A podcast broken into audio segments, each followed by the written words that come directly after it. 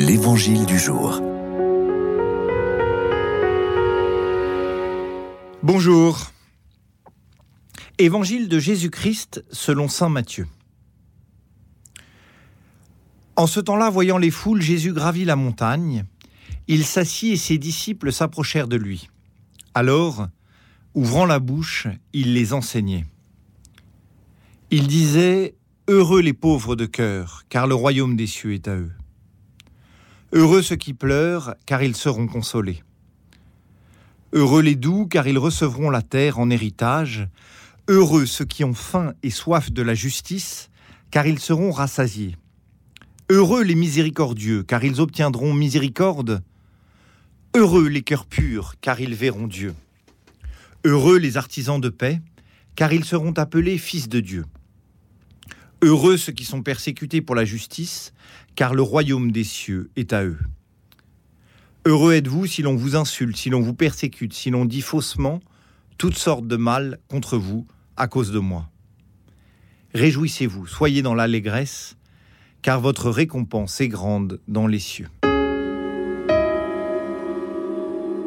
En ce jour de la Toussaint, nous réentendons le fameux texte des béatitudes c'est un portrait du Christ, qui donc est assoiffé de justice, doux, miséricordieux, au cœur pur, qui fait la paix, qui est persécuté, insulté pour la justice.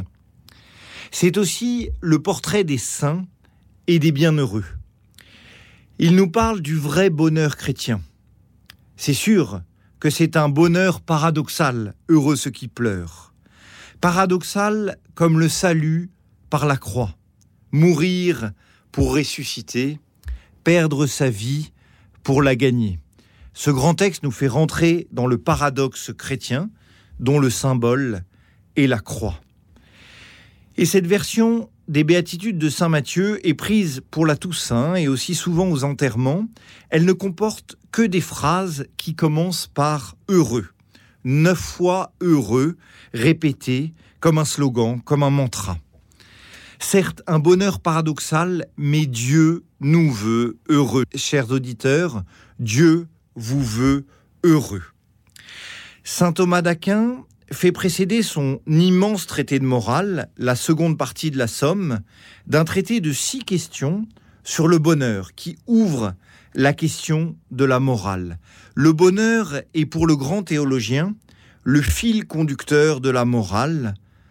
Agir bien, agir de manière bien comprise dans le bien, c'est devenir de plus en plus heureux. Gardons cette conviction au cœur pour le jour de la Toussaint. Dieu nous éduque, nous indique bien sûr la bonne voie qu'il est parfois difficile de suivre, mais Dieu nous veut heureux. Jésus désire votre bonheur, chers auditeurs, de tout son cœur. Joyeuse fête de la Toussaint.